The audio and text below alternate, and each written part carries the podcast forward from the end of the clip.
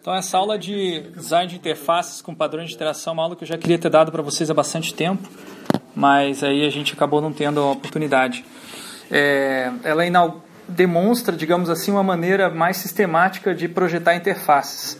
E ela vem no momento em que vocês é, estão já maduros, eu estou falando mais dos designers, já conseguem implementar a interface com o Xcode, e aí vocês vão entender da onde vem o Xcode, como que surgiu, digamos assim, as próprias noções fundamentais que deram origem a ferramentas como o Xcode, a componentização de interfaces e por aí vai. E também é muito consoante com o grupo de pesquisas, é, grupo de, estudos em, em programação que está vendo é, padrões de projeto. A gente vai fazer uma incursão na origem desse, desse termo, porque ela se origina na arquitetura. Vou mostrar como se desenvolveu na área de design também, mas a mesma abordagem de projeto que você utiliza para programação, você pode usar também para interface, pode usar também para arquitetura, desde que você consiga abstrair, digamos assim, é, a estrutura ou o método de trabalho da, dos padrões em si. Tá? Então, por isso eu vou focar bastante na estrutura dos padrões nessa minha apresentação. É, o pressuposto básico dessa é, abordagem de projeto é que é, ninguém projeta sozinho. É, e na verdade, às vezes a pessoa projeta mesmo sem saber que está projetando, simplesmente seguindo um padrão que é culturalmente transmitido. Então a pessoa não está 100% trabalhando sozinha, mesmo que ela esteja sentada na frente do computador, projetando sem nenhum colega de trabalho, sem nenhum cliente, fazendo o portfólio dela, que é um projeto só para si. Aquela pessoa está, segundo a abordagem de padrões, reproduzindo padrões que estão na sociedade. E ela muitas vezes não está consciente dessa reprodução de padrões. Nem mesmo é isso é intencional ou uma atividade racional. Isso aqui é a abordagem da arquitetura. Originalmente ela tem essa, esse pressuposto. Já na programação muda. Na programação os patterns são intencionais, racionais, individuais e conscientes. Mas isso provavelmente deve indicar que muita gente na programação não leu o original na arquitetura. Por isso eu estou recuperando e talvez até dando a oportunidade de vocês aplicarem, quem for programador, essa abordagem também na programação. Vocês vão ver que é bem interessante, é possível. Tá, então eu já falei sobre design é, desde o começo da, do curso de vocês, que era uma atividade para dar sentido às coisas. A gente teve na, na uma, um joguinho que você desenhava algo, tinha que dar sentido. Aí vocês viam que quem desenhava, na verdade, não era quem projetava, era quem olhava para as coisas e via um sentido diferente. Esse sentido que as pessoas dão para as coisas sempre vem numa rede, nunca é isolado. Sempre você puxa referências de outras coisas que têm sentidos similares, ou sentidos conexos, ou sentidos contíguos. E quando você fala uma coisa, você vê outra. Né? Na semiótica, isso é estudado como uma relação indicial, né? o índice. Quando você vê fumaça, você imagina fogo, mesmo que você não veja o fogo. Então é uma rede, só que essa rede é, ela é na semiótica chamada semiose, porque uma coisa leva a outra. Então você começa a pensar em Felipe, você lembra do amigo que tem o nome Felipe, você lembra que Felipe tem um personagem histórico com esse nome, então vai longe. Às vezes você não, você faz isso é, conscientemente, mas a maioria das vezes você vai fazer isso inconscientemente. Essas redes e associações vão vir até de maneira automática, sem você estar tá, é, sem ter noção. E por isso também a capacidade é, cognitiva nossa é gigantesca, porque a gente consegue é, processar um monte de informação sem passar por uma, uma, uma, um processamento explícito, que também vai ser o desafio que vocês vão ter quando vocês forem ver Core ML. Tudo tem que estar explícito, diferente da maneira como os seres humanos pensam. Né? Então aqui eu dou o exemplo do Steve Jobs é, lançando o conceito de I, que depois é utilizado por dezenas de produtos, dezenas não, mas vários produtos da Apple, né? I, o que, que significa o I do iPhone, né? O I do, do iPad significa Internet, Individual, Instruct, Inform Inspire. Veja, não é à toa. O que, que ele estava nesse momento consolidando? Uma abordagem é, de visão da Apple para uma cultura digital. Uma cultura digital onde os dispositivos são personalizados, são é, de, de propriedade da pessoa. Nessa época, 98, o computador personal computer ele era compartilhado com a família, com os, as pessoas de trabalho, e aí ele está vendo com um meio de comunicação, um meio de comunicação bastante individualizado. Então, quando ele lança iPhone, iPad e outros produtos com a, o iMac, né, na, na, no caso, na época, ele já estava inaugurando, digamos, essa rede de significados que a Apple foi consolidando com seus vários produtos. Eles todos foram aproveitando, digamos assim, essa conceitualização inicial e tornando cada vez mais é, complexo e, por outro lado, inconsciente. Então, hoje a gente não nem pensa mais nisso, nem lembra às vezes. Mas aqui está uma rede de associações que os produtos da Apple estão atualizando o tempo todo. Então, na minha visão e na visão do, é, do, do, da linguagem de padrões, dos padrões de design, designers estão sempre reproduzindo padrões. E aí eu identifiquei quatro maneiras bem comuns: mimetismo, conformidade, articulação e referência. Mimetismo significa o quê? O designer olha um padrão, ele nem sabe que aquilo é um padrão e ele mimetiza, quer dizer, ele, ele copia. Ele copia para quê? Mimetizar é o que faz os camaleões. Quando eles estão no meio do ambiente é, verde, eles ficam verdes. Quando estão no ambiente é, azulado, eles vão ficar azulados. Para quê? Para ficar parecendo parte do ambiente. Então é isso que o designer faz. Ele cria um, um, elemento de interface pensando que vai ficar bom naquele contexto de várias outras interfaces, naquele ecossistema, digamos assim, de dispositivos e guidelines e o que mais for. Só que ele faz isso muito parecido da maneira como o camaleão faz. O camaleão não fica calculando, pensando, selecionando padrões. Ele vê e copia, vê e copia. Tá? O designer ele tem esse processo é, bastante avançado até pelo próprio treinamento dele. Por isso que a, a faculdade de design focaliza muito no, em, em, você projetar, projetar, projetar, projetar, projetar, projetar, projetar. É uma maneira de você desenvolver a habilidade de reconhecer padrões e reproduzir padrões rapidamente. Um exemplo, e só que isso causa alguns problemas às vezes. Às vezes, por mimetismo, o design vai reproduzindo certos padrões e acaba criando algo que, obviamente, não é original. E aí as pessoas questionam. Um caso recente, é, bem interessante, é o da logo da Olimpíadas de 2020, Tóquio, que é o lado esquerdo, né? É, o designer japonês foi acusado de fazer plágio é, pelo designer da, de, do Teatro de Liège, do, da logo do Teatro de Liège, que está do lado direito é, o processo aconteceu e a, o Comitê Olímpico japonês decidiu é, sustar a logo. Então, mudar hoje é outra logo por causa desse processo. No final das contas, o próprio designer é, do Teatro de Liège acabou tirando o processo alguns anos depois, reconhecendo que o que o designer estava fazendo, o japonês estava fazendo, é simplesmente usando os padrões mais simples de comunicação visual que existem, que é, é utilizar formas geométricas e que a chance de você ter uma outra pessoa pensando alguma coisa parecida em outro lugar do mundo é muito grande. Por quê? Porque eles estão reproduzindo padrões visuais. Tá? Alguém conhecia esse, esse, esse, esse caso? Tem algo a acrescentar nessa história? Ah, eu, eu, eu, lembro que, tipo, realmente, é, no início, a comissão japonesa estava negando o, o plágio, né? É. E eles até apresentaram vários é, padrões de projeto que eles tinham de desenvolvimento de logo, então eles tinham os, os, os, os RAFs e tudo mais. Mas depois de um tempo eles meio que tipo, falaram que eles foram meio coniventes, que eles não tinham muita certeza do que estava sendo desenvolvido pela equipe de design. E acho que até essa retirada do processo foi meio que talvez uma, uma conversação por baixo dos panos entre os dois, porque foi uma mudança, uma reviravolta, uma reviravolta muito rápida assim, do, do processo tava todo colorado o negócio, de repente só tiraram o processo ficou tudo bem. Assim. Então, pois é. Mas tiveram que fazer outra logo. Tiveram que fazer outra logo. Porque foi, foi um escândalo, realmente. É. Até o presidente da comissão é, japonesa ficou, foi à TV super envergonhado, pediu desculpas antes de tudo, não sei o quê.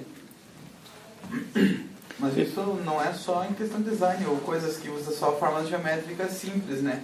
Tem vários dilemas do mesma a mesma informação ela ser desenvolvida quando ela segue uma um, um, um, certo, uma certa racionalidade ela ser desenvolvida em, em, lugares separados, talvez em épocas diferentes até mesmo, mas ter a mesma, o mesma, o mesmo resultado final. É que nem os tratados de cálculo de, de Newton e, e Leibniz, aquela briga infinita entre uhum. eles.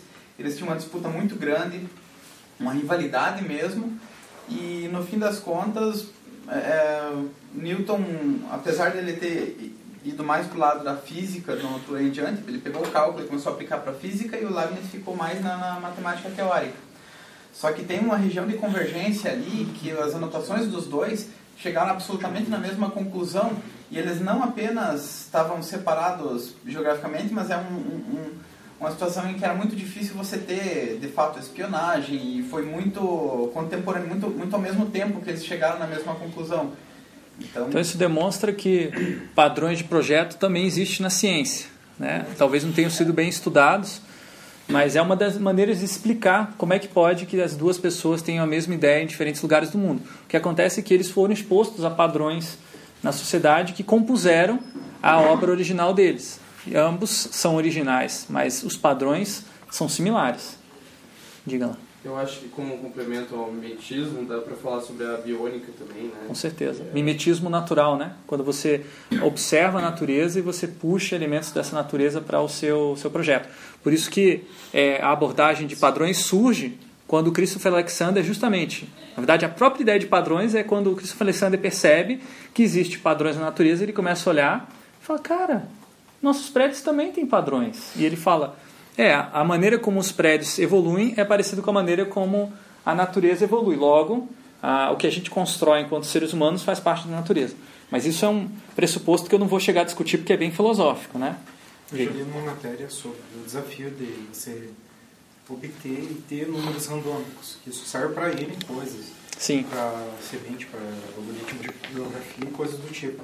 Uma vez eu li uma matéria que é, tinha a seguinte sugestão de computadores observarem é, abelhas, é, um, colmeias e massas de abelhas para poder gerar esses números, pois a aleatoriedade no movimento delas seria algo que se poderia ser utilizado, apesar de não ser algo tão aleatório. Sim. É, e da, da computação também tem um ramo de computação que estuda a computação bem inspirada, que é você reproduzir padrões da natureza, tipo é, organizações de formigas, é, de parte de organismos de trabalho ou padrões de voos de pássaro para obter certos resultados melhores em combinações de sistemas distribuídos e etc. Tipo, é, é, incrível como você consegue, quando você tenta fazer uma, uma rede artificial, por exemplo, pensado por humanos, você obtém um resultado X. Quando você tenta pegar uma computação inspirada na, na de formigas, são um resultado muito mais eficiente do que tipo, o que os humanos pensaram inicialmente. Porque aquilo deriva de milhares de anos, milhões de anos de, de evolução. A única diferença entre o humano e a formiga, ou a abelha, já dizia o Marx, é que o arquiteto ele consegue visualizar o todo da colmeia, enquanto que a abelha não sabe que ela está construindo uma colmeia, ela simplesmente vai construindo, vai fazendo, vai reproduzindo padrões. A diferença para os humanos é que eles podem refletir sobre os padrões, identificar e fazer uma coisa que é fundamental para a evolução cultural, quebrar padrões. A gente vai falar sobre isso depois. Então, fechou o mimetismo. O mimetismo não tem essa reflexão. É justamente isso que, que ele falou, que os animais fazem também. Tá? O segundo maneira de reproduzir padrões é a conformidade. Tem a ver com ah, duas coisas: ah, regulações que existem, é, leis, é, normas técnicas que você tem que seguir, é, guidelines, que às vezes algumas guidelines são mais duras que outras, né? É, como, por exemplo, utilizar é, imagens trademark da Apple é duro. Agora, usar padrões customizáveis, é, usar componentes de interface customizados não é um problema. É apenas uma recomendação que você use os padrões. Né? É, agora, nesse caso aqui, eu acho bem interessante que o problema não foi norma, não foi é, regulação, o problema foi é, comportamento do consumidor mesmo. Não sei se alguém conhece esse caso da. É, eu não me lembro o nome agora, acho que é, é alguma coisa com futuro. É, enfim, é uma. É uma é, como é que é o nome? Ter, térmica, né? Uma, uma garrafa térmica feita pela Aladdin. O designer índio brasileiro é, projetou ah, aquela que está do lado esquerdo e ele foi super inovador que ele tirou a alça, né? não tinha precisa de alça. Se, se, quem já pegou, cara, é incrível. Ele, ele, ele, ele, encaixa na mão como uma luva, assim, é muito gostoso, é, é visualmente atrativo, né? E tem esse é, é fácil de limpar também, né? É uma peça só também de plástico. É incrível. Agora, o que acontece? Quando eles, fizeram os primeiros testes com consumidores em loja, as pessoas não compravam porque achavam que estava faltando um pedaço. Faltava alça. Não sabia como pegar, né? E elas tinham, tinham medo de pegar a, a, a térmica porque está quente, mas não está quente, porque ela está isolada de um jeito que o plástico não fica quente. No final das contas, teve tanta rejeição que eles tiveram que acrescentar a alça e o modelo que hoje você pode comprar é o do lado direito. Tá? Nossa, perdeu todo, o propósito, Hã? perdeu todo o propósito daquilo. É, exatamente. Ficou ficou pai. Mas, Não, né? não, O estético ainda existe. Né? Não, É. estético sim, mas é que não dá pra pegar ali agora, tipo. Essa, é, essa exatamente. tipografia do Aladdin café da Adidas é, é mimetismo, é mimetismo. É, é, É que é muito diferente, né? Esportivo, doméstico, pode. Daí. Outra maneira como se reproduzem padrões é através da articulação. E essa aqui, a maior parte do tempo, você vai estar fazendo isso. Articulação quer dizer o seguinte: você reproduz parte do padrão, outra parte você quebra, esse você reproduz, esse você, você quebra, e você vai combinando os padrões e articulando eles para formar todos complexos que fazem muito sentido para o contexto específico de aplicação desses padrões desse produto. E a ideia é que a cada vez que você articula um pouquinho, você vai evoluindo, digamos assim, e empurrando, digamos assim, os padrões para novos, padrões, né? Então, do lado esquerdo ao direito, a gente tem a evolução aí do, dos dispositivos, do design de produto mesmo, dos aparelhos telefônicos, eh, do primeiro mo- modelo da Motorola até chegar aí no, no Samsung Galaxy, no smartphone, né? Então você vê que os- não há uma quebra de padrão drástica até chegar no não sei qual que é aquele modelo que está ali, Sony Ericsson, né? O terceiro da direita para a esquerda que tem uma tela, uma tela e tem ainda teclado. Quando sai o teclado, há uma quebra muito grande de padrão. E a pessoa e a empresa que promoveu essa mudança, todos nós conhecemos muito bem. Estamos aqui num contexto Apple, né? É, só que antes de chegar lá, já tinha interface, já tinha tela, já tinha aplicativo, já tinha. Quer dizer, não foi uma mudança tão drástica assim, se você for observar essa transição. E até a volta dos tamanhos maiores também pode ser é, explicada pela uma articulação de um padrão antigo. Uma coisa que acontece muito entre os designers é fazer o chamado retrô. Né? Você fazer uma, pegar um, um padrão que era antigo, trazer para o momento atual e dar uma roupagem nova para ele. Então isso se chama articulação. Ainda nessa da articulação, dá pra dizer que é não só sair um pouco do, do- de um padrão, mas pegar um outro padrão que tenha uma coisa semelhante, em comum, e trazer para agrupar funcionalidades, né? Com certeza, Porque, exatamente No isso. caso do teclado mecânico para o teclado touch, incorporou um, um, um palm junto com o celular, basicamente. Ah, bem a grosso modo, assim, de um jeito bem resumido, mas incluiu as funções que tinha naqueles, naquelas agendas eletrônicas e etc. E se você for pensar, o teclado on-screen do, dos primeiros é, smartphones, eles eram muito parecidos com os teclados físicos dos, é, dos celulares antigos. Por quê? Porque eles precisavam reproduzir o padrão de uma certa maneira. Então isso se chama articulação. Um pouquinho cá, um pouquinho lá. E a última maneira como se reproduz padrões é referência. Essa aqui é a que é o, é o segredo, digamos assim, da, da linha de projeto do Johnny, Jonathan Ive, né? o, VIP, o VP hoje de, de design da Apple. É, foi muito interessante quando saiu nas notícias, né? Descobrimos o segredo, né? O Johnny Ive anda copiando, né, os produtos da Brown, né? Mais especificamente o trabalho do designer, como é que é o nome dele? Quem que lembra? Dieter Rams? Dieter Rams, isso. Então, todos os projetos dele, é, puxa, tem vários projetos dele que, nossa, do lado esquerdo ali do, do iPod é um rádio, né, 1960, uma coisa assim. Ali embaixo é uma, é uma, uma câmera, é um, acho que é um, é, um telescópio pequenininho, e aí ele pegou a ideia para, ou, ou reproduzir um padrão similar, né, para o microfone do iSight, é, o próprio monitor é parecido com um aparelho de som, um, uma caixa de som da, da Brown. E eu acho que a, a referência mais forte mesmo é do aplicativo de calculadora. Né? Ele é praticamente igualzinho à calculadora da Brown. É, e foram perguntar para o Ive, e aí, qual que é? Não, é isso mesmo, estou fazendo uma referência porque eu acho muito legal, legal o trabalho do Dieter Rams. Foi, ele foi uma influência muito grande no meu trabalho. E se for ver, é parecido, mas não é igual, né? E os designers fazem referência o tempo todo. É que nem um filme, que às vezes tem uma cena que é parecida com a de outro filme, ou tem um, um personagem que é de outro filme, ou uma música que menciona um trecho. É a mesma coisa. Na criação artística você tem essa liberdade poética. Principalmente nos clichês, né? Isso. Diga. Em 2013 ou 2014, mas logo que o iOS, é, a versão flat saiu, o iOS 7, a Apple foi processado pelo Instituto de Design da Suíça porque o relógio, o ícone do relógio, imitava os relógios suíços das estações de, de trens deles. Eles tiveram que pagar depois. Tiveram que pagar né? uma grana violenta no Instituto Design Suíço. Que é Instituto Governamental. Sim. Tá, então Mas eles não mudaram o relógio, só pagaram a multa e acertaram. vale a pena, né? Vale a pena. Então deve ter, talvez existir outras maneiras como designers reproduzem padrões, mas só para mostrar algumas evidências de que isso é fundamental para a nossa prática, tá? É, uma coisa interessante é que quando você é iniciante, você começa na carreira, é, você reproduz padrões sem saber que está fazendo isso. Esse aqui é a primeira interface que eu projetei completa. É, em 1999 estava aprendendo a fazer web design e tal, e eu falei, ah, vou abrir uma empresa de web design, chamei de Elipse.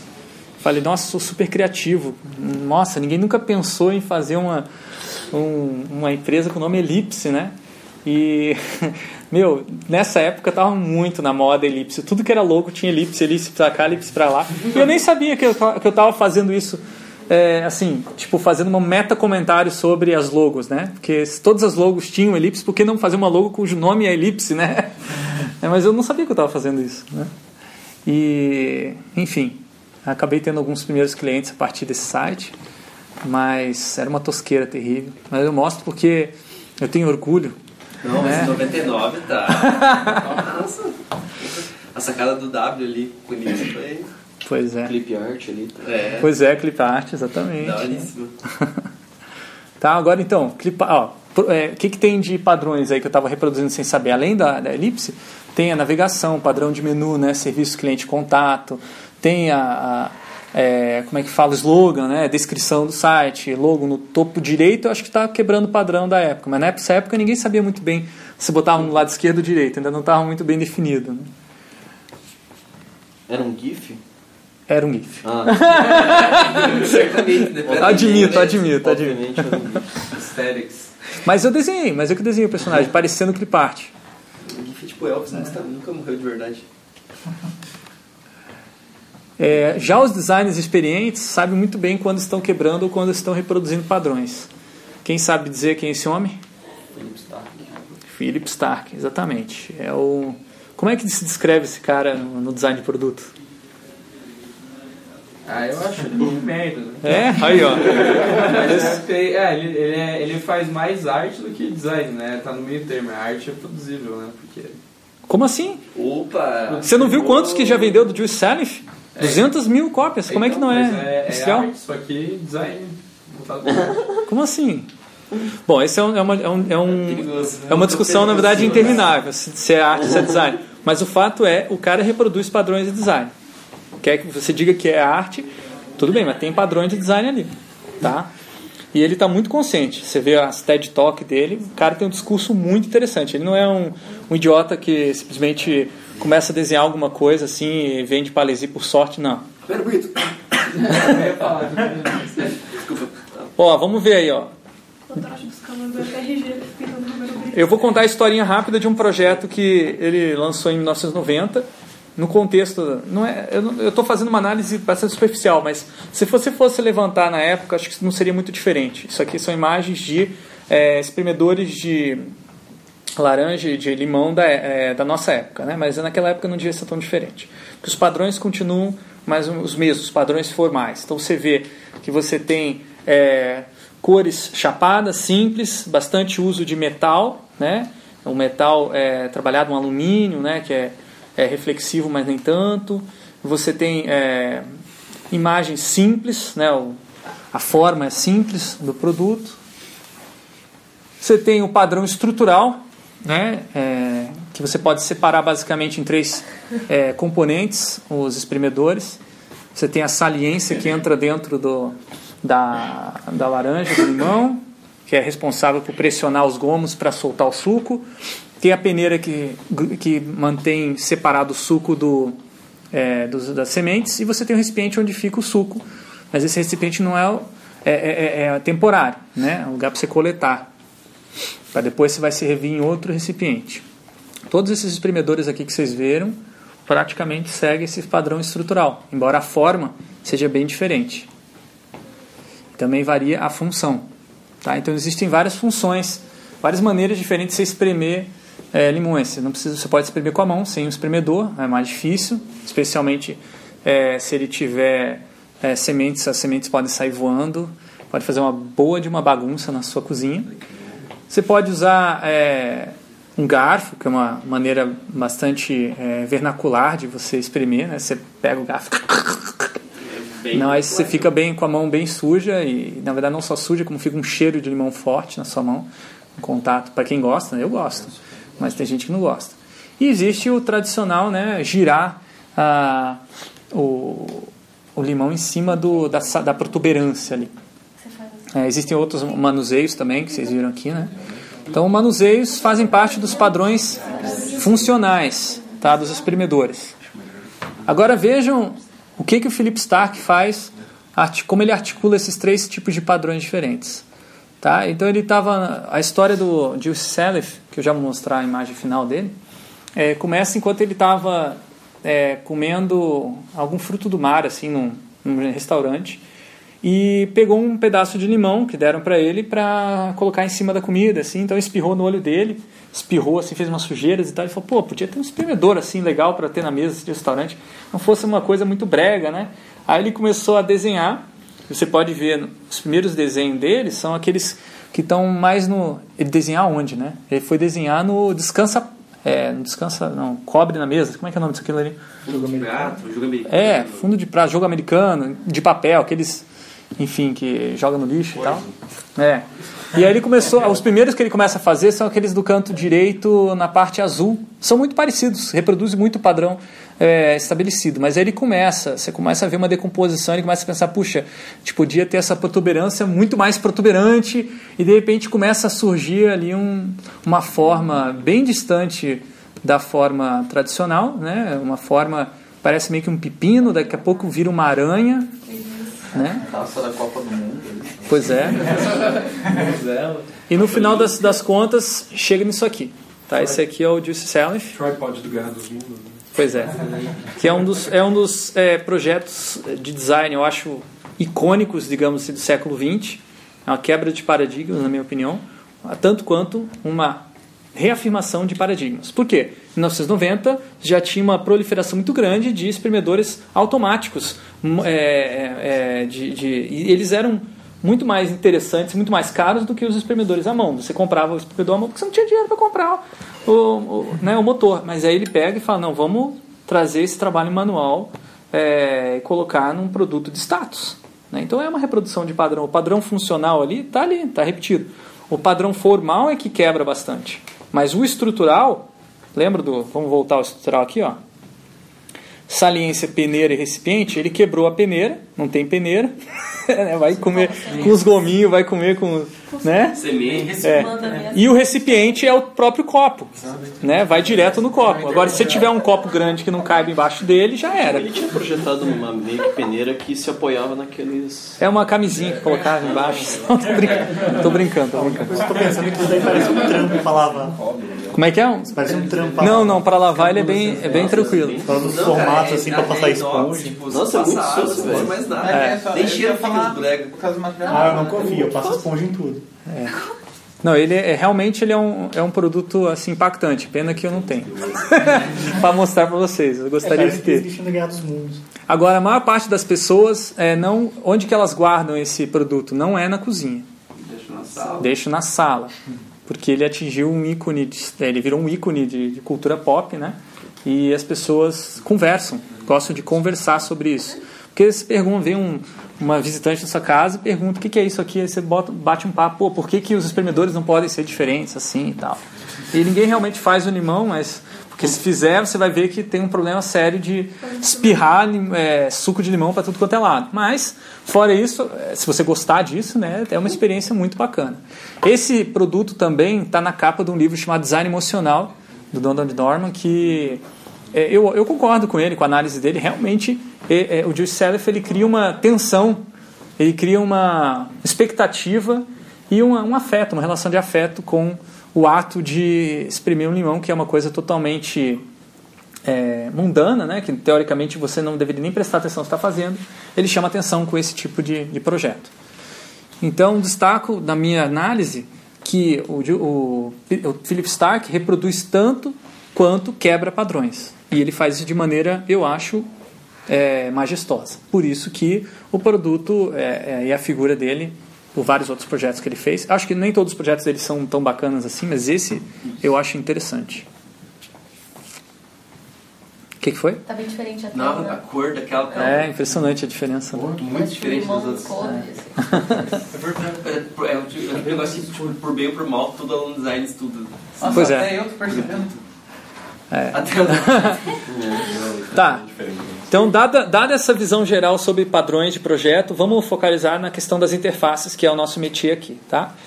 Vamos relembrar uma definição que tinha é, passado para vocês sobre interface. Eu acho que a interface é um, é um ponto meio híbrido dos computadores que mistura padrões de comportamento humano e padrões de comportamento computacional. Tá? Então, ali no, no storyboard do Xcode, você tem ali 5, 6 telas. Não, é, não são 5, 6 telas porque o software precisa de 5, 6 telas. São 5, 6 telas porque as pessoas, o comportamento das pessoas vai passar por 5 ou 6 telas. Então, existe uma amálgama, é uma mistura entre comportamento de pessoas e comportamentos de, de, de máquina. Tá? Então, isso para mim é uma, é uma interface, comportamentos. E aí eu tenho aquele modelo que eu já tinha mostrado para vocês, que se baseia nessa análise tripartite, né? forma, estrutura e função. Então a forma possibilita informação, estrutura possibilita interação, função possibilita experiência. E a interface é essa área cinza aí de possibilidades. Eu analiso em três é, áreas, mas o foco do padrão de interface, ou padrão de interação, melhor dizendo, é o lado do meio. Estrutura que possibilita interação. Então veja como se conecta com as coisas que a gente já tinha visto antes é, nas aulas de design de experiência e design de interfaces. Né? Então o foco aqui é, nessa aula, estrutura. Então padrão de interação, que é a tradução que os acadêmicos brasileiros estão fazendo de Interaction Design Pattern, ou UI Pattern. Então o pessoal está usando esse termo. Aí vocês podem usar pattern, pode usar o que você quiser. Eu só estou usando o termo acadêmico porque eu acho que é, ele é mais curto e mais fácil de entender também. Padrão de interação é uma estrutura recorrente em interfaces que possibilita diversas interações. Não é uma única interação, que o usuário pode usar de diferentes maneiras. Mas são algumas interações que estão dentro de um campo de possibilidades determinado por aquela estrutura. Tá? Então é isso. Ah, vamos ver um exemplo de padrão de interação? Puxe para atualizar. É um padrão de interação. Você está num feed, você puxa, ele atualiza. Quem começou com esse padrão de interação? Quem sabe a história desse padrão? Twitter. Aplicativo do Twitter foi o primeiro a fazer isso aí. Tá? Eles criaram, não tinha, não existia esse, esse, essa, esse tipo de interação. Eles pensaram por que não puxar e ficar o negócio rodando. E depois outros é, designers reproduziram esse padrão, às vezes conscientemente, às vezes inconscientemente. Tá? Existem diversas bibliotecas e linguagens de padrões de interação documentadas em websites, livros e cards. É, esse site UI Patterns eu acho que é o mais completo atualmente. E a gente tem o baralho de cartas do UI Patterns. Quem já usou esse baralho aqui? A gente tem aqui. Quem sabia que tinha? Levanta a mão. Sabia que tinha, mas não tinha usado. Espero que usem. Né? É, ali tem documentado vários padrões de interação mais comum para interfaces de modo geral, não só mobile, mas também desktop, website, o que for. Existem livros com é, padrões para projetos específicos, como para Android, não tem um específico para iOS, mas tem um geral para aplicativos móveis, que é aquele livrinho da O'Reilly com o, o, o galo na frente.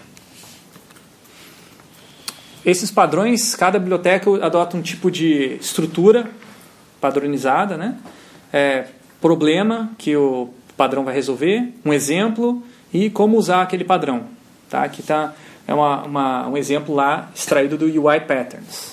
Tá? Então sempre tem no sistema de padrões uma estrutura comum. Todos os padrões usam a mesma estrutura para que você possa comparar e tomar decisão qual o padrão que você vai querer utilizar no seu projeto. Designers, como eu falei, são especialistas em identificar padrões no caos aparente das interfaces. Então eles gostam de montar essas bibliotecas ou de, às vezes, seguir esses padrões sem nem saber que está seguindo, mas é automático. Que nem aqui nessa imagem, tenho certeza que vocês já acharam onde está o Oli, né? né? Embora existam padrões parecidos com o Oli, né? Nos cantos aí, O Wally está bem no centro. Mas tá fácil. Tá Né? Tá, tá demais. Nunca. Tá no meio. É. O padrão é, de interação, ó, essa aqui é bem importante, gente. O padrão ele pode variar na forma e na função, mas a estrutura permanece a mesma. Isso aqui é um exemplo que eu montei, bem ridículo. No lado esquerdo superior vocês veem o, a estrutura do padrão, página de contato, é, descrita de uma maneira visualmente neutra, só com cinza, sem cor, sem, sem um projeto gráfico mesmo, né? só mais a, a hierarquia visual.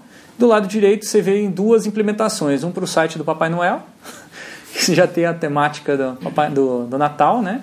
Ou a forma do Natal. Você tem uma função diferente, que é falar com o Papai Noel. E embaixo é um contato num site de uma banda de hip hop. né? Então você já vê que é, na banda de hip hop, ao invés de usar o termo é, é, é, e-mail, eles já botam arroba, celular, botam, um, sei lá, um íconezinho. E, ao invés de dúvidas frequentes, paradas sinistras. E, então, o que, que tem? É uma adaptação, digamos assim, do padrão para o contexto específico de aplicação. Tá? O padrão continua o mesmo. Notem. É o mesmo padrão. Então, quando a gente fala de padrão, não estamos falando de um visual de uma interface, nem da função, estamos falando da estrutura. A vantagem de você extrair, focalizar na estrutura é que o visual, no mesmo aplicativo, o visual e a função pode mudar de acordo com o dispositivo que você está usando. Então, se você projeta com estrutura de padrões, se você vê numa tela grande, vê numa tela intermediária, vê numa tela pequena, a estrutura de interação é a mesma. E aí você consegue é, unir isso com a, a, a proposta de design responsivo. Então, padrão de interação é uma, é uma abordagem que é muito utilizada por quem faz design responsivo. Para o usuário, a vantagem de você seguir padrões é que, uma vez que ele já sabe usar um padrão, quando ele vê de novo, ele vai saber interagir com aquela estrutura. Porém, se você quebrar o padrão, vai acontecer exatamente o contrário, ele vai ter que reaprender. Então, é, sim do lado esquerdo, não do lado direito. Esse é um padrão Windows, né? No, no Mac é o contrário. Mas na web, em geral, está se usando mais o padrão Windows, porque é mais gente que usa Windows. Tá? Então, sim está do lado esquerdo, não está do lado direito, na maior parte da interface web. E o X no canto superior direito, né? que também é padrão Windows, é, que está se reproduzindo na web. Agora, se você botar o X embaixo, né? E você botar quebrar outro padrão, a pergunta depois da resposta, né, a pessoa vai ficar confusa, vai ficar parando, parar e pensar o que, que é que ele está realmente pedindo para eu fazer, né? É para clicar no X ou não, né? Então, se eu quisesse continuar no segundo caso, o que, que eu teria que clicar? No, yes ou X? Continuar. Continuar no yes. Isso, ó, demorou, demorou. Demorou. Mas aqui tem um joinha pra baixo ainda, né? Só pra ajudar, assim. É, Confirmar no yes já. e daí continuar no X. pois é. Se é uma confirmação e tá o cara tipo, fazendo assim. É Começa porque, tipo, o X tem a mesma função basicamente que o Node aí, né? Porque você tá cancelando alguma coisa. É, é muito. Tá? Então vamos. redundante. Ó, existem padrões de interação que são persuasivos, que induzem usuários a determina- determinados comportamentos. Esses padrões persuasivos estão documentados num outro padrão, num outro é, baralho de cards, pela mesma empresa que fez, faz o UI Patterns, que é o Persuasive Patterns. Alguém viu? Usou? Nós temos aquele também. Esse? É, temos. Temos. É,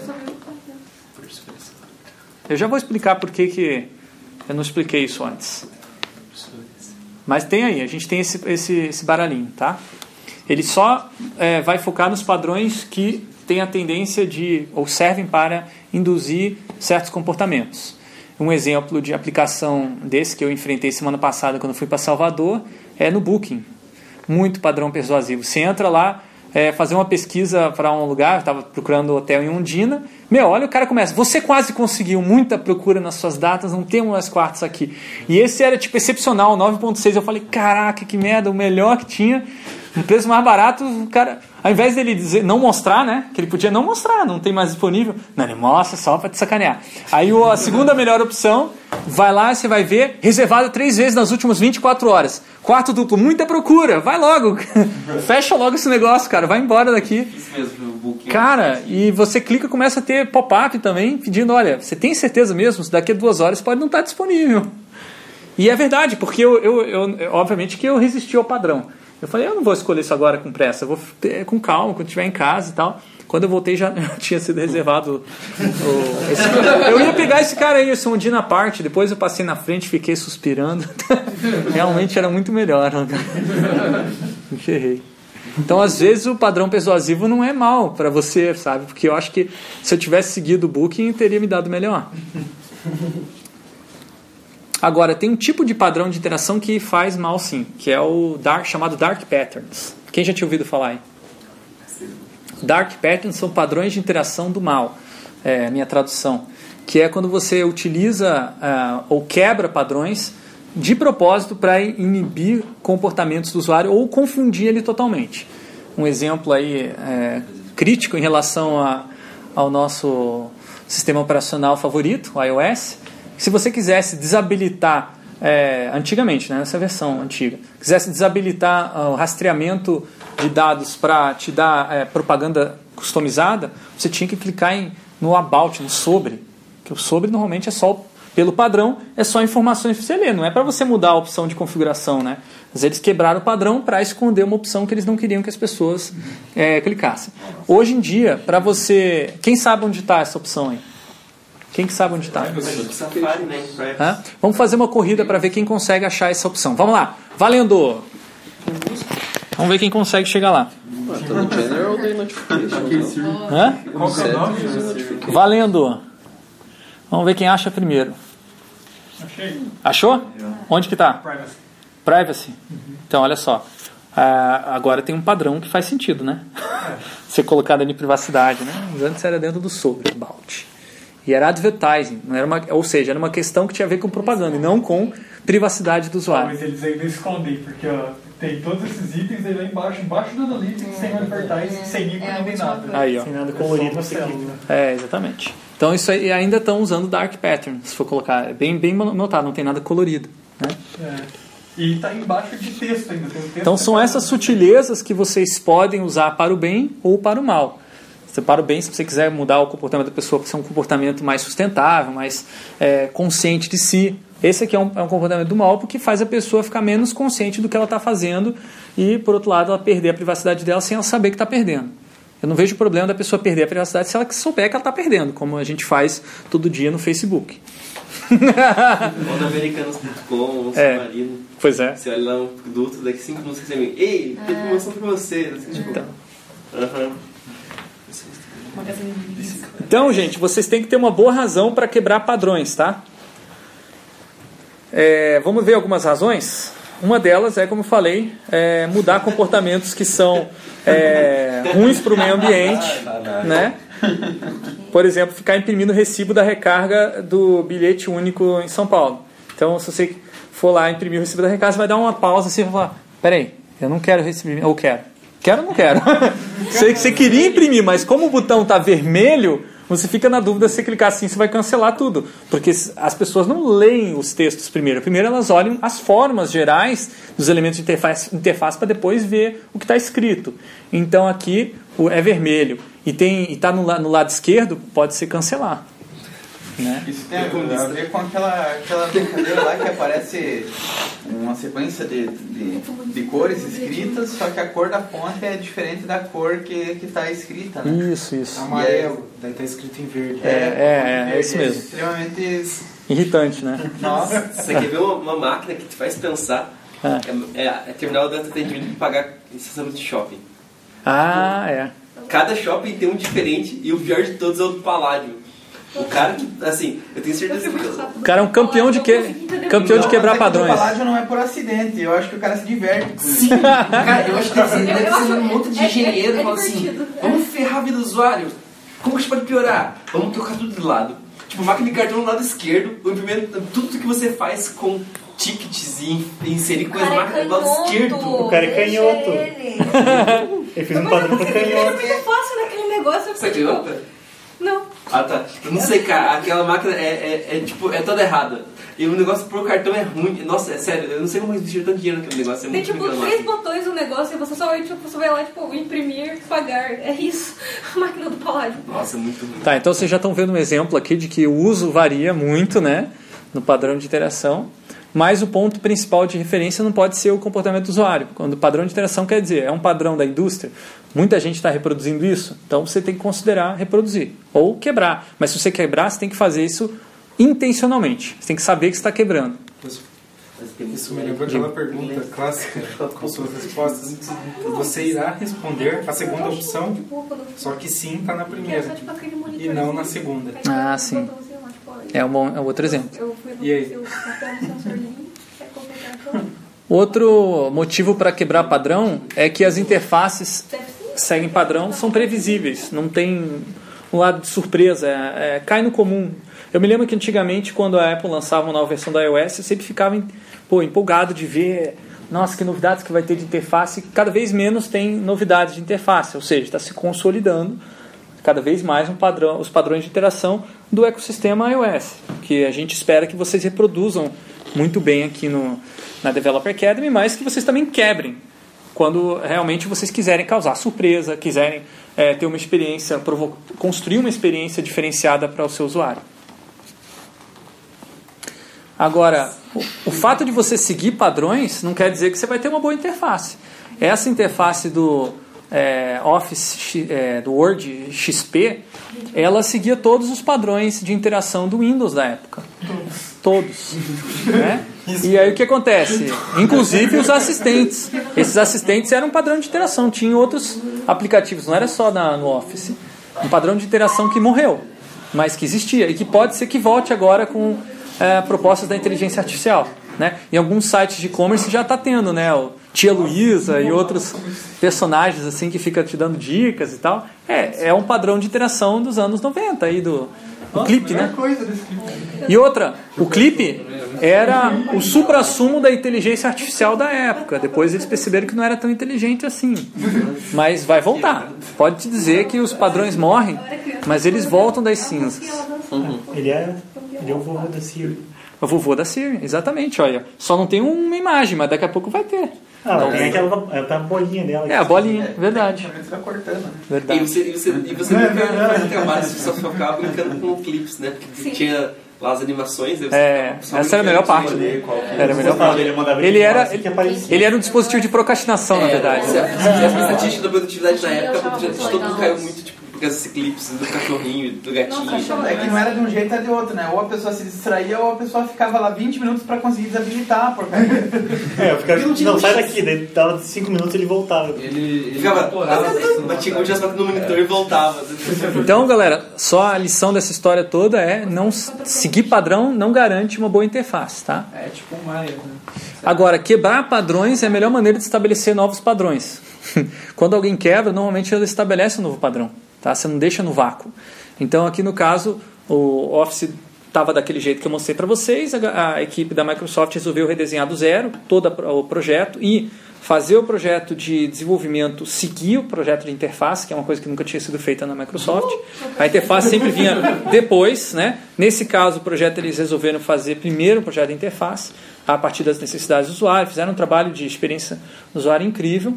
Só que quando eles implementaram tudo, todos os outros aplicativos da, da- do Windows tenderam a utilizar essa mesma, é, esses mesmos padrões de interface gráfica com o, o Ribbon em cima e tal. Aqui eu estou mostrando o Word, Excel, PowerPoint na Suite Office, mas tem vários outros aplicativos de outras empresas que também adotaram esse padrão. Essa migração foi do 2003, ainda era como aquelas 200 barras que a gente tinha no anterior, e Isso. 2007 era assim. Isso. Só que ela, ela foi mais profunda do que isso. Mudou atalhos de teclado, Sim. mudou a maneira como você, você é, atua na régua, mudou bastante Tem coisa que até hoje eu não consigo fazer que eu sabia fazer antes. E tem muita coisa que mudou, é, como que fala? Notavelmente para pior e muita coisa para melhor. Tipo, a parte de formatação básica do texto ficou muito melhor, muito mais rápida, muito mais fácil você fazer isso. Tudo bem que quem fazia no atalho de teclado nem, nem chegava nem a olhar para a tela, né? Mas ahm, ficou muito mais fácil, mais prático para você usar o mouse. Fizeram o usuário ir pro, pro mouse. E aí outras coisas eles foram tirando, foram escondendo barra e etc. Então foi uma quebra bem grande, teve assim quase uma guerra civil entre quem gostava do 2007 e quem preferia o 2003. Sim, sim. Eu lembro isso porque tipo em, em 2007 na, na empresa que eu trabalhava saiu e a, e a empresa ela era hum, era era um- uma representante da Microsoft. Então o que que acontece quando a Microsoft lança um produto novo? Num- Numa empresa que é representante da Microsoft, eles fazem o quê? Eles fazem assim, ó. Jogam tudo fora, o que tem, aquele monte de licença que tinha sido comprado há seis meses atrás, né, do, do Office 2003 com o pacote 2005, pegaram daí e colocaram o Office 2007 em todas as máquinas por padrão. Teve cara que pediu a conta porque não queria usar o Nossa. Office 2007. Cara, E é sério, nossa. sério, porque a mudança foi muito, muito, muito grosseira na interface de tudo, tipo, do Windows, os, os, o Paint mudou. Sim! Sim! É muito lembrado, muito bem lembrado. Foi bem forte assim a mudança. Então talvez tenha sido uma mudança grande demais em pouco tempo, mas foi uma mudança. Mas ó, se você for melhor. ver, eles utilizam esse mesmo padrão de interação há 10 anos. Sim, Quer até dizer, se agora, mantém, né? Agora é 10 anos. É, agora 10 anos. Tá bem consolidado. E consolidou. As ferramentas web deles Também estão usando, essa é. mesma. Então, e, e- e- enfim, é Eles- mais prático. Funciona com Scrum. Isso era a coisa mais mágica do mundo. Você subia o mouse e girava Scrum. Você girava assim, no Ribbon ali. Era, nossa, era muito Tá, mágico. voltando então, galera. É, as organizações vão preferir que você siga padrões, sempre. Tá? As, especialmente as grandes empresas que têm muitos designers, muitos desenvolvedores, vão querer padronizar, digamos assim, as interfaces. Para quê? Porque, por um lado, facilita a comunicação e a construção de conceitos né, em equipes multidisciplinares. Você tem nomes para os padrões. Aí você fala, ah, nós estamos falando aqui de uma página de contato, nós estamos falando aqui de uma, uma navbar, uma tabbar. Daí você usa esses nomes, você sabe o que, que é. Né? Aquelas pessoas que estão trabalhando com isso. Agora, se uma um desenvolvedor chama aquilo de navbar e outro chama aquilo de navigation bar, ou chama isso aquilo, aquilo ali de menuzinho, aí já complica, né? É mais difícil. Padrões também contribuem para o branding da experiência, porque o usuário vai vendo consistentemente aquela, aquele estilo de interação e ele vai assimilando aquilo de uma maneira até mesmo inconsciente. Então ele reconhece uma experiência é, oferecida pelo, pela, pela Apple, por exemplo, pelo uso de padrões de interação consistente. A, a Apple é muito boa nisso. Agora, é, ninguém sabe exatamente como que ela faz, que ela não abre muito isso. Agora, a Yahoo é, fez isso de maneira aberta, como que eles padronizaram na época que eles eram grandes e tinham relevância no mercado. Eles fizeram uma Design Pattern Library aberta. Foi a primeira grande empresa a fazer isso. Então, todos os padrões de interação que eles estavam é, utilizando na empresa foram publicados na web, inclusive com os padrões de código junto. Essa foi a grande inovação deles. Então, você tinha lá é, Rating and Objects. Aí você lia lá o padrão de interação que falava sobre é, a, como que o usuário vê aquele, aquelas estrelinhas, para que, que ele usa. E tinha embaixo, veja que o código para implementar isso em JavaScript. Aí você já ia para uma página que tinha o padrão de projeto, Design Patterns, é, inspirado no mesmo, na mesma abordagem que o, é, o professor Vinícius está vendo com vocês.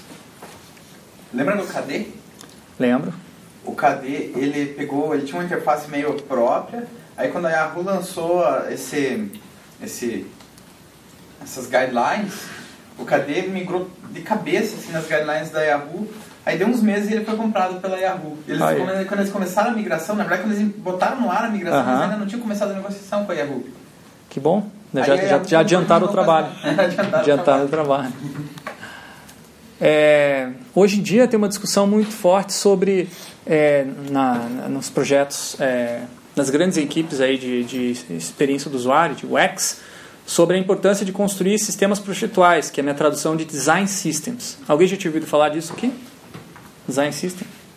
Já ouvi falar numa, palestra do, do ISA do ano passado, mas ele só, só foi tocado no assunto.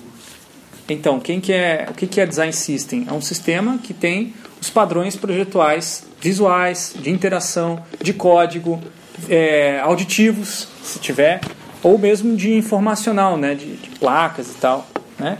Então, o Design Systems pode ser construído com um software chamado UXPIN, tá? ele permite que você construa. Aqui tem um exemplo de alguns componentes é, desse Design System, tá? que tá, estão ali mostrados atrás. Você tem o código, você tem as cores que é para ser usadas, a fonte, é, tipografia, a maneira de usar e por aí vai.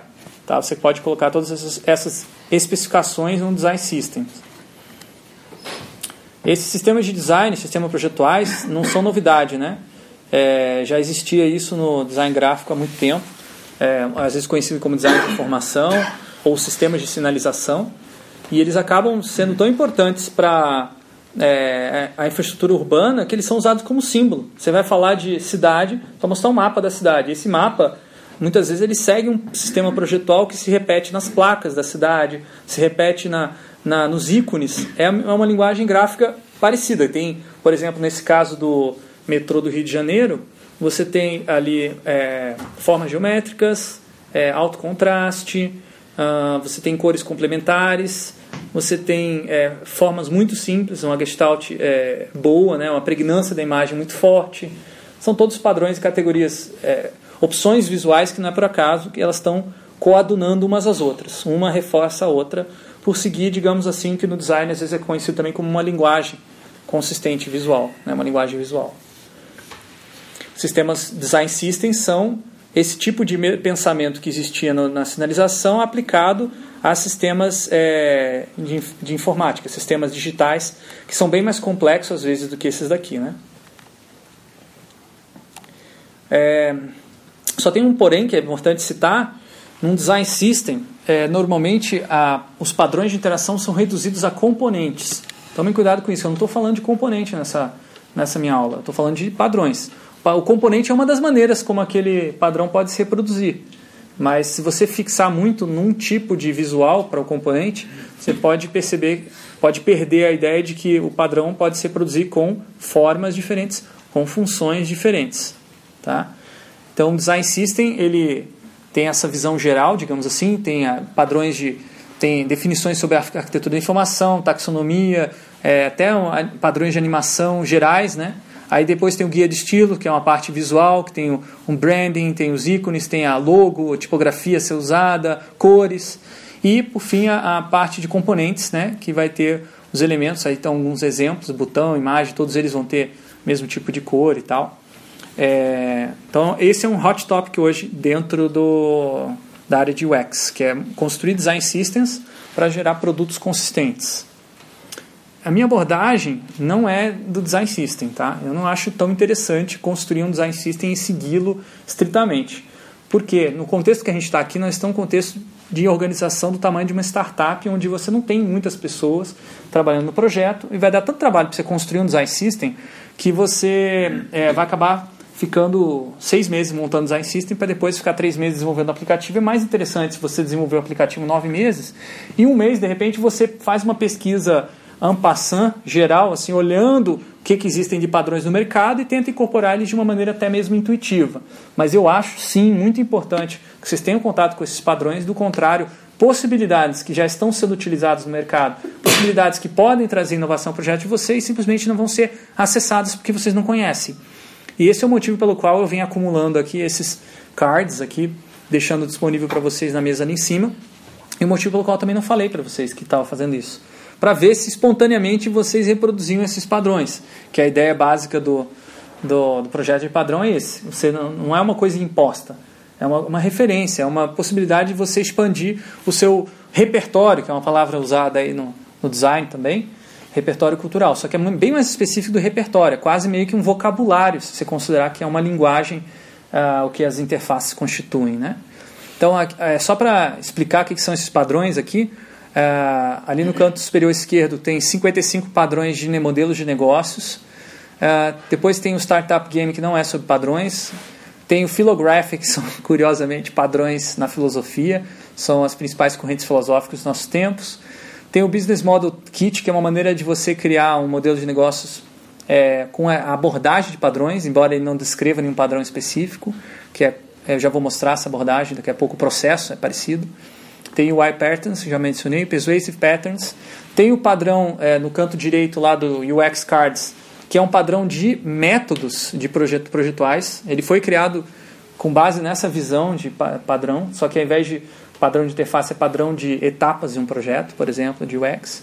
Tem padrões de valores e tem o livro Business Model Generation, que essa parte ninguém lê, né? É a parte que explica que quando você vai projetar um modelo de negócio, tem que projetar com padrões, ele descreve padrões e descreve como articular padrões também. Tá? É o mesmo conceito que saiu lá da arquitetura, hoje também no mundo dos negócios. Tá? Então a minha visão é, quero expor vocês o máximo possível, se souberem de alguma algum card, alguma coleção de padrões que não, não tenhamos ainda na nossa coleção, me avisem. E se estiverem utilizando isso aí também, é, me avisem também para a gente documentar isso, é, que é uma, um interesse meu de pesquisa. É, na verdade, meu sonho era construir uma, um aplicativo de uma ferramenta de design é, baseada em padrões, chamada Proto Pattern. Aí você fala, ah, olha só como é que funciona. É uma ferramenta que você vai construir a interface puxando os padrões. Ah, pessoal, mas já tem no Sketch, tem libraries. Eu pego as a interface libraries do iOS, tem todos os componentes.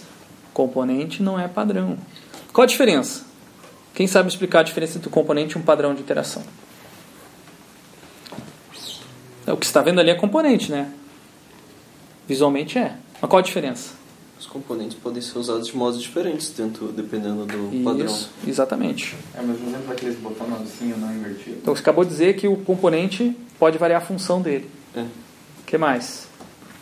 Não seria mais ou menos que nem aquela comparação entre o, o sim e o não em posição invertida? É, aquilo ali é, botão é sim, exatamente. O componente continua sendo o E botão, padrão né? é a tela, a posição que estão as coisas na tela. É. O principal ponto é o seguinte: o padrão ele não é só um componente, ele é uma articulação de componentes num contexto específico, resolvendo um problema específico. A forma ou a função pode variar, mas a estrutura continua a mesma. Então, o padrão de interação é uma estrutura, não é uma coisa visual, embora você possa expressar visualmente um padrão através de componentes. Então, para isso você precisa ter texto, para expressar o que não é visual. Então, nesse padrão, nessa, nesse aplicativo, você iria selecionar lá o calendário, né?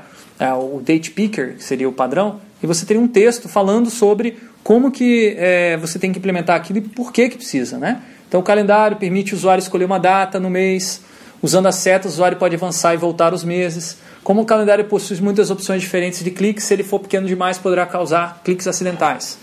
Então isso aí não está escrito no componente, é uma consideração de usabilidade, mas você tem que pensar quando você for implementar esse padrão. É, por mais que pareça é, fácil, tipo, ah, vou, vou botar o componente padrão aqui. Vou pegar um pod, vou pegar um, um, um, negócio que alguém já fez. Mas de repente essa pessoa não pensou na usabilidade. Né? E vai reproduzir um, uma versão daquele padrão ali que está em desuso, que está morrendo, que está fraco, que está irritando as pessoas. Né? Então é legal ter essa referência textual e ter o botão edit. O que, que significa esse edit? Wiki. Então, minha ideia é que você pudesse, qualquer pessoa que usasse, pudesse modificar esse texto e isso se espalharia por todos os outros usuários, criando uma espécie de uma base de conhecimento sobre a componentes de interface, que seria, na verdade, padrões de interação. E enquanto você estivesse selecionando um padrão, ele poderia, ele poderia imediatamente sugerir outros componentes que estão, ou outros padrões que estão conectados, como o formulário de cadastro. Você puxa esse padrão, já vem todo o resto. Normalmente o, o calendário vem junto com o formulário de cadastro, então vou botar junto. Tá? Essa é uma ideia inicial, acabou essa ideia acabou não sendo desenvolvida, mas tem mais alguns desdobramentos, como por exemplo é, um conceito de construção de interface. Se você tiver mapeado todos os padrões, é, que padrão se conecta a qual, você começa a ter uma, uma taxonomia suficiente para prever e sugerir ah, e construir, na verdade, uma interface a partir de seleção de requisitos. Então, se você definir os requisitos, você ah, escolhe o tipo de tela que você quer, cadastro, contato, notícias, carrinho de compra. Aí se avançar, quais informações tem que ter? Nome, e-mail, endereço. São padrões, essas informações são padrões em, em cadastro. E aí ele já gera para você uma tela de cadastro. É, isso, aí, isso aí a gente né, publicou essa ideia no, na Corais, na plataforma Corais. Deixamos livre para a comunidade desenvolver, mas pouca gente se interessou. É, e essa era a tela ou melhor, a página onde estaria o wiki, ou o detalhe, a discussão daquele padrão. Então tem o nome em cima, calculador de valor de frete, a descrição do que é esse padrão, os contextos em que aparecem, que normalmente são outros padrões, então um padrão está dentro de outro. Carrinho de compras, por exemplo, tem o valor de frete, né, o calculador de valor de frete. Como que é projetado e principalmente como é usado, que é uma informação que não tem nada a ver com os padrões é, de programação. Né, fala que muitos usuários não sabem a cor do, é, de cor o CEP. Então, você deve, nesse, do lado desse widget, ter um, uma ferramenta para não ser o CEP, para ajudar a pessoa a encontrar e por aí vai. E você tem um botãozinho Eu Já Vi, que ajuda a mostrar o quanto aquele padrão está vivo ou está morto, digamos assim, no mercado. Por fim, os óbvios exemplos visuais de implementação desse padrão. Tá? É, gente, é isso aqui que vocês vão fazer como exercício hoje. Tá? Daqui a pouco eu vou explicar para vocês, mas vocês vão identificar um padrão e documentar nesse formatinho aí. Depois eu vou mostrar mais. Vamos antes disso falar sobre processo de design baseado em padrões, que é uma coisa que vocês podem aplicar de maneira bem prática aqui. O Christopher Alexander, que é esse arquiteto que criou, criou o conceito, ele explica nesse livro aqui, ó, Ensaio sobre a síntese da forma, que um projeto de uma, uma urbanístico ele pode ser feito a partir de padrões. Que na verdade ele já é feito a partir de padrões, só que as pessoas não sabem. Então uma vila, um vilarejo, ele é composto de pasto e celeiro, plantações, escolas, oficinas e templos e rios manejados, que ele está expressando com esses ícones gráficos aí. Por sua vez, o pasto e celeiro é composto de outros subpadrões. Então você pode fazer uma análise é, do, do vilarejo e quebrar em pedaços, assim como você pode fazer também uma composição. Tá?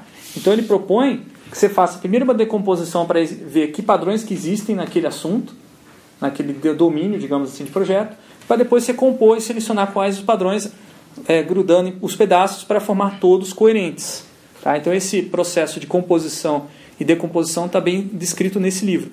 O interessante é que ele fala que a gente normalmente tem uma imagem visual de como vai ser o projeto, né? Ah, vai ter assim, o designer imagina, né, até os componentes e tal, mas ele fala, temos que ir além disso. Nós temos que ver as estruturas que estão por trás. E as estruturas são matemáticas. Então, nesse livro, ele, ele mostra como você pode decompor matematicamente um projeto arquitetônico e recompô-lo arquitetonicamente também, utilizando uma certa engenharia de requisitos. Você digi, ele imagina uma, uma, máquina que você digitaria é, os requisitos da, daquela vila. Ah, tem que ter tanto, lugar para tantas pessoas, tem que ter escola para tantas pessoas, tem que poder fazer isso, poder fazer aquilo. E aí você geraria automaticamente um, um projeto. É, inclusive o livro dele, para quem gosta de, de, matemática, tem muita fórmula. Tá? É um livro muito interessante e foi esse livro, esse livro, só esse livro, que o pessoal, que o Gang of Four é, leu para propor os design patterns é, no software. Tá? Só que o Christopher Alexander não parou por aí. Tá? Ele continuou a pesquisar o assunto e ele, dez anos depois, falou: Não, esqueça o que eu escrevi em 1960 e poucos, que isso aqui não funciona. Tentei fazer um monte de projeto arquitetônico, urbanístico desse jeito e os projetos ficaram uma merda. Ficaram muito ruins a qualidade do projeto. E, mas a ideia de padrões não é ruim. A maneira como a gente vê o padrão é que é, é importante. Então aqui ele vê o padrão como uma entidade matemática. Aqui ele já, vi, já vê como uma relação social. Aí ele começa a ver, ah, o padrão é uma maneira como as pessoas se relacionam. Esse livro aqui daí já é 10 anos depois, que é o modo atemporal de, de construir. Aí ele vai falar, olha, é, é, esse modo atemporal é a maneira como a gente sempre construiu, os seres humanos. Aí ele vai mostrar exemplos lá do, de, é, de prédios antigos, a arquitetura chamada vernacular, né, feita tipo, por... a pregnância da forma do arco, assim. Isso, ele vai, vai bem, bem longe. E aí ele começa a falar, por que, que a, gente, a gente construiu dessa maneira e continua construindo? Aí ele vai olhar, ah, está na natureza do homem, na maneira como ele se relaciona com outras pessoas, é, a, man a, maneira como as sociedades são, a cultura, e por aí vai. E aí nesse livro aqui ele vai falar de padrões, é, vai dividir em dois tipos de padrões. Os padrões de espaço e os padrões de eventos. Então ele fala o padrão de evento, a maneira como, por exemplo, uma sociedade se encontra, né? o tipo de festa que ela faz, o tipo de é, hábitos que ela faz, por exemplo, ir às compras no final de semana e por aí vai, determina também a, a forma daquele vilarejo, da, da, daquele espaço. Né? E tem uma série de questões as afetivas, emocionais, tem, tem a parte racional também, mas ele tentou unir o racional com o emocional, que é uma coisa que nesse aqui está ausente. Aqui é só um projeto racional. Tá? E gerou ele hoje em dia, né, desenvolveu outros livros também. O livro mais conhecido dele, na verdade, não é nem desses dois, é o Pattern Language, que é um livro onde ele estrutura é, a proposta dele por completo. Mas basicamente ainda mantém essa ideia inicial e você decompõe em partes e formar todos coerentes. Na, no web design, recentemente teve um sujeito que muito influente chamado Brad Frost que criou um, um projeto, uma abordagem chamada design atômico, que é exatamente isso que eu acabei de ah, apresentar para vocês do Christopher Alexander. Que significa o quê? É, você vai decompor a sua interface em átomos, moléculas, organismos, templates e páginas. O que, que é um átomo? Não tem um lugar onde diz exatamente o que é um átomo. Você que vai dizer. Tá? Você vai construir o seu design system, o seu sistema projetual, nessa abordagem, usando essa abordagem. Então você define quais são os elementos mais fundamentais do seu projeto. Aí você faz só o design daquela parte. Vai fazer só o visual daquela parte. Você não coloca na tela ainda no lugar onde vai estar. Não faz isso. Primeiro projeta os pedacinhos. Tá? E depois, por que, que você faz isso? Porque esses pedacinhos vão ser reutilizados. Aí você vai ter mais consistência na sua interface. Aí você começa a montar esses. Ah, peraí, você, faz, você olha lá o seu, seu projeto, vê os requisitos dele e pensa: ah, isso aqui vai precisar de um botão voltar, isso aqui vai precisar de um botão de, de câmera, isso aqui vai precisar de um botão de usuário. Então você já faz uma coleção de ícones, é, uma coleção de elementos que você acha que você vai usar. Depois você começa a colocar um do lado do outro e ver se você consegue compor moléculas que são minimamente é, funcionais tá? que formam todos já é, interessantes, partes, digamos assim, reconhecíveis pelo próprio usuário de uma interface, como por exemplo é, a navbar, né, a tabbar. Tabbar é a junção de, é, de átomos, digamos, são moléculas. Tá? Depois você começa a pensar em termos de organismos, né, que já são junção, a junção desses, dessas moléculas, o template para páginas que são parecidas, né, que é uma estrutura é, digamos assim, comum, e páginas é a implementação de uma página específica. Tá? No final das contas, você vai ter a página daquela, daquela parte, digamos assim, do teu aplicativo. Então, se você pensar nessa maneira estrutural, é, você criar esse, essa etapa intermediária de sistematização, o seu projeto vai ser, sair muito mais rápido. Então, um exemplo que o Brad Frost dá, se você for montar uma, um, é, um modelo de Lego, né? ao invés de você pegar e ficar procurando as pecinhas na, naquele bololô ali, separa as pecinhas por cor e tamanho antes de você começar a montar. Alguém já fez isso? Uma vez? Já. Já fez?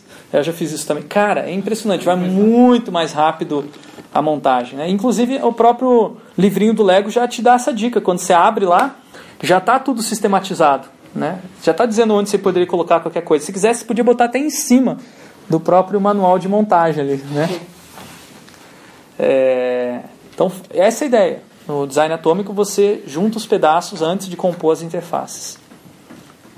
Então, é, como eu vejo, né, agora minha, minha abordagem. As etapas seriam o seguinte: você identifica padrões o tempo todo, está sempre olhando. Seleciona os padrões para um projeto específico, articula os padrões para aquela interface, testa os padrões com os usuários e aprende com esses padrões quando você testa. Então você já sabe, por ter testado várias vezes, que ter login na primeira tela do seu do seus, é, aplicativo é um saco, que as pessoas não gostam e elas desistem, elas reclamam. É uma, é uma maneira de você estar tá aprendendo. Então, tem que estar tá sempre interessado em observar exemplos, procurando, é, flipando por essas é, bibliotecas e os cards. Eu acho uma maneira muito interessante de aprender é pegar e sentar e ficar ali ó, olhando, olhando os cards e vendo os catálogos. Eu aprendo muito assim. É, perceber estruturas recorrentes nos trabalhos de outros designers que ainda não foram documentadas nesses cards, nessas bibliotecas. E quando puder, né, quando você estiver numa empresa que faz isso, ou no exercício que eu vou passar para vocês hoje, documentar o padrão usando uma estrutura é, comum. Problema, quando usar, descrição da solução, justificativa ou o que for. Seleção de padrões, daí você pega, está montando a interface, sabe os requisitos ou as necessidades, e aí você é, começa a escolher os padrões. Veja a diferença entre a necessidade de ação ao invés da necessidade de botão. Se você começar assim, eu preciso de um botão, já era, você não tem mais opção do que selecionar. Agora, se eu preciso passar, é, eu preciso enviar uma informação, existem vários padrões que permitem você enviar informação, inclusive opções que não envolvem botões, como por exemplo, auto salvar, né? Lembra quando mudou, começou a Jax na web, o pessoal começou a ter auto-salvar, as pessoas ficaram é, desesperadas, queriam salvar coisas, sensação de que estava perdendo tudo. E tem gente até hoje que fica clicando em salvar quando está mexendo no Google Drive lá. Mas não precisa, ele está o tempo todo atualizando para você. Né? Hã? Tem várias que tem um botão salvar fake lá. É, botão fake, é. Só para pessoas como Augusto ficarem mais tranquilas. E uma das, quem sou eu? O que, que eu tô fazendo? Uma das maneiras que eu já usei bastante é quando eu vou compor uma interface, eu faço uma listinha de padrões, boto assim num, num text TXT, estou pensando em usar esses aqui. Aí depois, na hora que eu vou compor, eu, eu olho no final, depois que terminei, será que eu usei? Ah, não, esse aqui é- eu me esqueci. Esse aqui é bem importante, daí eu trago de volta. Mais uma espécie de é, lista de memória. Vocês não precisam seguir isso aqui, eu estou só sugerindo, tá? Agora, um método que usa esse conceito de seleção de padrões fantasticamente é o FIDO. FIDO que é, não me lembro o que, que significa o acrônimo, mas é uma técnica de design participativo em que você imprime várias imagens é, de aplicativos e interfaces dos concorrentes de um determinado domínio. Então, nesse caso aqui, a gente estava fazendo o projeto do site da Universidade Federal do Paraná. Pegamos todos os as portais, páginas iniciais de é, universidades de outros estados, recortamos os componentes e fizemos uma baita bagunça na mesa, com todos eles misturados. Pedimos ao usuário, se você fosse acessar o site da, da Universidade Federal do Paraná, quais os componentes que você gostaria de ter na página inicial. E aí a pessoa começou a compor aquela, selecionar os padrões ali através dos componentes, né, que seriam interessantes. Uma técnica que você vai fazer isso não com uma pessoa só, você vai fazer com várias, e depois você vai tirar uma média e vai interpretar o resultado para ter um feedback do que, que seria mais interessante naquela, naquela página do ponto de vista do usuário, claro.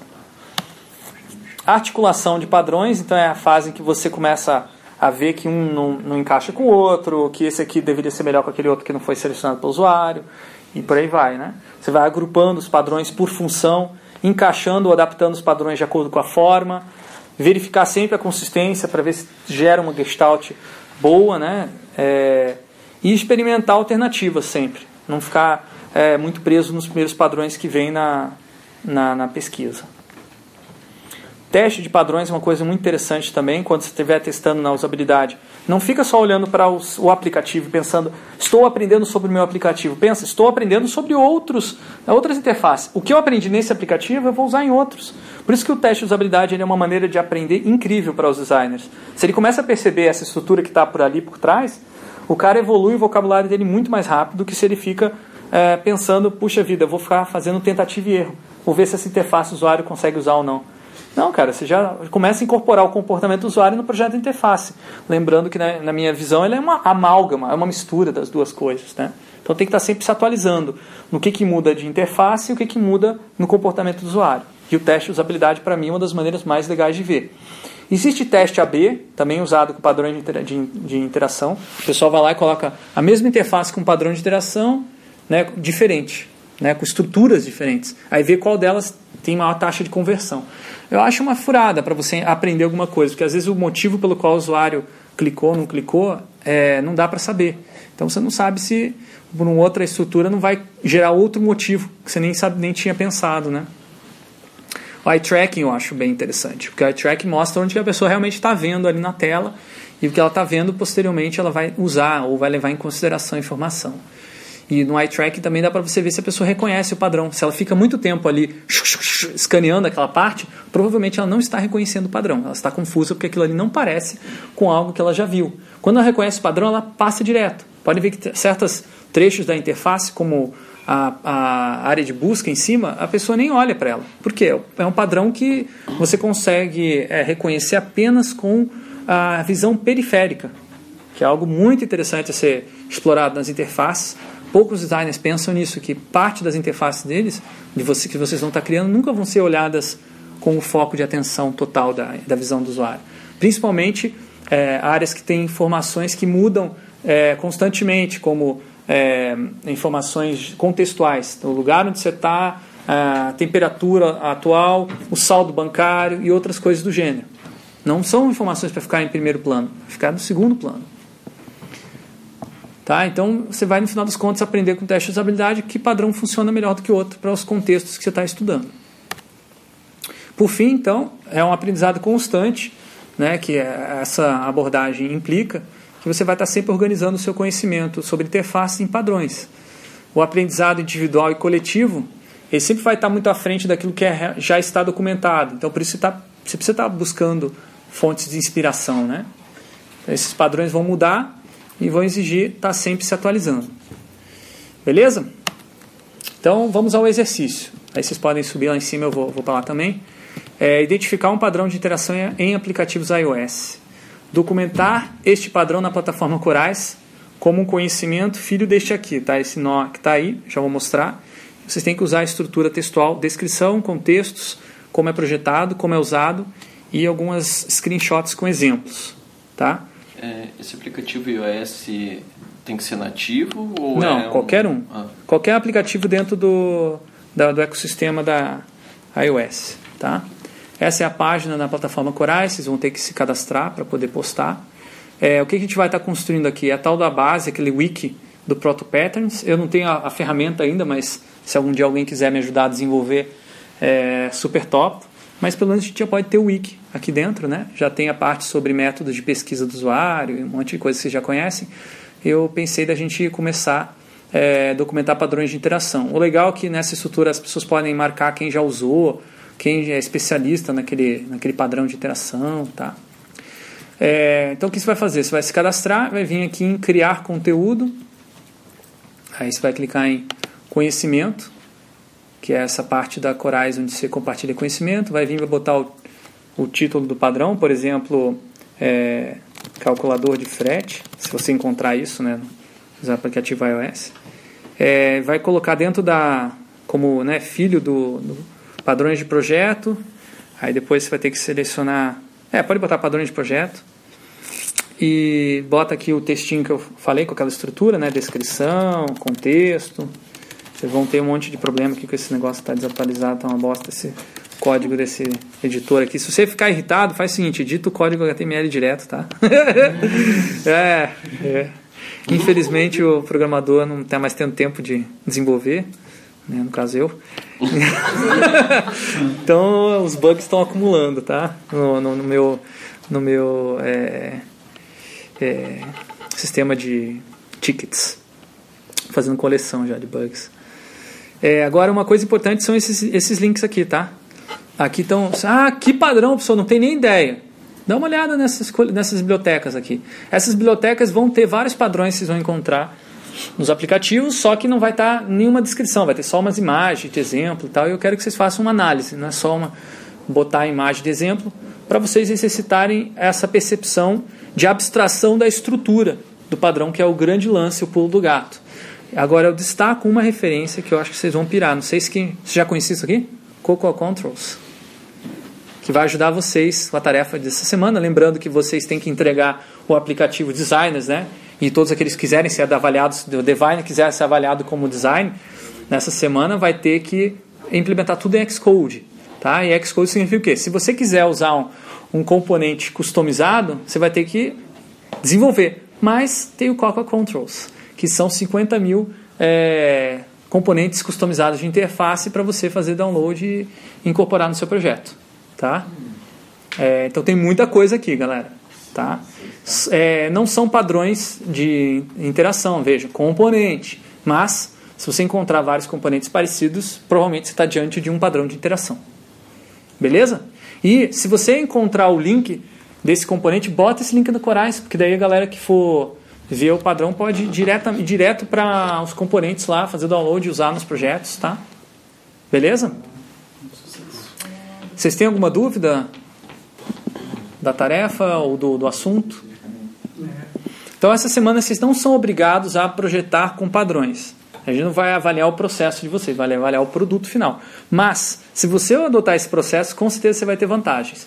Porque é, o Xcode, como eu falei, ele é construído por um princípio básico de que as interfaces são componentizadas em pedaços em, é, e um pedaço contém o outro, que é aquela hierarquia que tem do lado esquerdo lá, de um elemento ser filho do outro. Aquilo ali é o que o, o é o, o, que o é, como fala, o Christopher Alexander já bolou nos anos 60 e que é, nada mais nada menos gerou os sistemas CAD, Computer Aided Design, tá? E Computer Aided Design é o vovô do Xcode, porque Xcode é um sistema de para ajudar você a projetar um aplicativo com base em é, com base em, em estruturas informacionais, né, computacionais.